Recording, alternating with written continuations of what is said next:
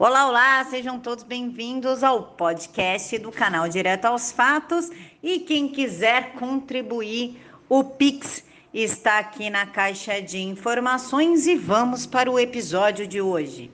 Olá, pessoal, bom dia, tudo bem com vocês? Boa sexta-feira, espero que todo mundo esteja bem, que Papai do Céu abençoe a sexta-feira de vocês com muita paz, muita alegria, muito amor e, claro, muita vitória.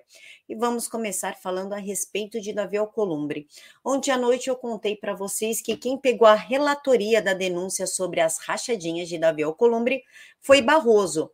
O que, claro, não vai dar em nada, já que foi o próprio Alcolumbre, quando era presidente da, do Senado, engavetou todos os pedidos de impeachment e no apagar das luzes, quando ele foi passar o cargo para o Rodrigo Pacheco, ele arquivou todos os pedidos, ou seja, o Pacheco, mesmo que não fosse fazer, tá? com certeza ele não ia pautar.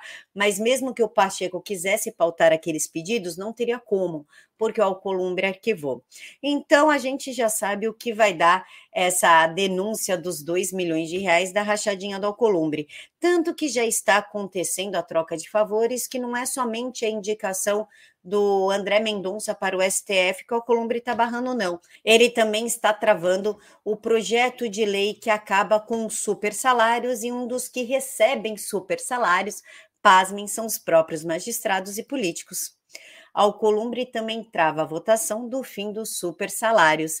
Vocês vão me dizer, é ou não é uma troca de favores com o Supremo Tribunal Federal, já que muitos magistrados, juízes, é, promotores, enfim, recebem super salários. E já que estamos falando de Supremo Tribunal Federal, vamos falar de novo de Barroso, já que Barroso deu cinco dias para que o ministro Onix explique o projeto que não pode demitir trabalhador se ele não quiser ser usado como rato de laboratório.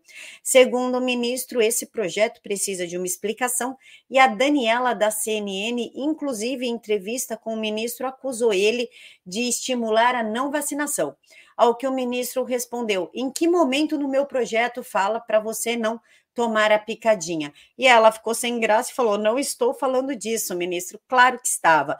Para quem acha que essa menina é somente uma ignorante que fala um monte de bobagem, não. Não é. Ela está a serviço de alguém. Ninguém fala aquela quantidade de bobagem, coloca sua carreira em risco se não tiver um subsídio por trás. O ministro Barroso, então, deu cinco dias para que o ministro Onyx explique a sua portaria e, claro, que o governo já prevê uma derrota no Supremo Tribunal Federal. Quem acionou o Supremo foi a rede, claro, que é contra o trabalhador, que é contra você ganhar dinheiro e respeitar o próprio corpo, não aceitar ser usado como um rato de laboratório e pediu para que o Supremo derrube o texto que proíbe que empresas demitam por justa causa quem não comprovar a picadinha contra o flango frito. Caso o projeto não seja derrubado, muitos trabalhadores podem voltar sim aos seus empregos, aquele que foi demitido por justa causa pela falta da picadinha. E já que estamos falando do Supremo, eu vou mostrar para vocês como está tudo junto e misturado: Supremo, Câmara dos Deputados e Senado. Primeiro Seminário Nacional de Liderança Cristã na Política. Educação para o Diálogo no atual cenário político brasileiro. E quem está participando deste Seminário Nacional de Liderança Cristã? Pasmem! A ministra Carmen Lúcia, a deputada comunistinha Tabata Amaral ou Tablet Amaral, ou a deputada que acha que absorvente grátis é realmente grátis, o governador do Maranhão, Flávio Dino, o comunista corrupto Flávio Dino, o cardeal Dom Sérgio da Rocha, Dom Valmor Oliveira de Azevedo, Dom Darcy José Nicioli, da teoria da libertação. Isso é liderança cristã? E o que, que uma ministra do Supremo Tribunal Federal está fazendo com um governador e com uma deputada comunistinha? Expliquem vocês para mim.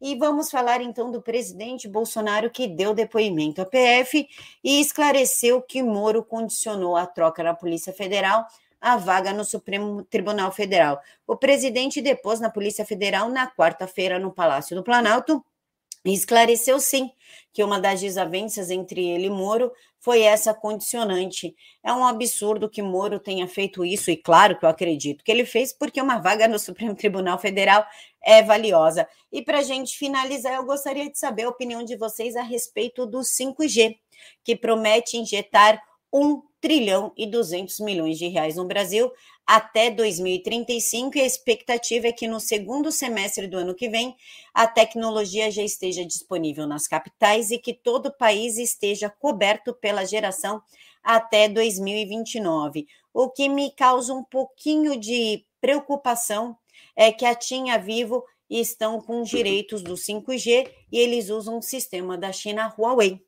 Mas eu quero saber o que vocês acham de tudo isso. Deixem aqui para mim nos comentários. Eu encontro vocês daqui a pouquinho. Um mega beijo no coração de todos. Fiquem todos com Deus e até mais.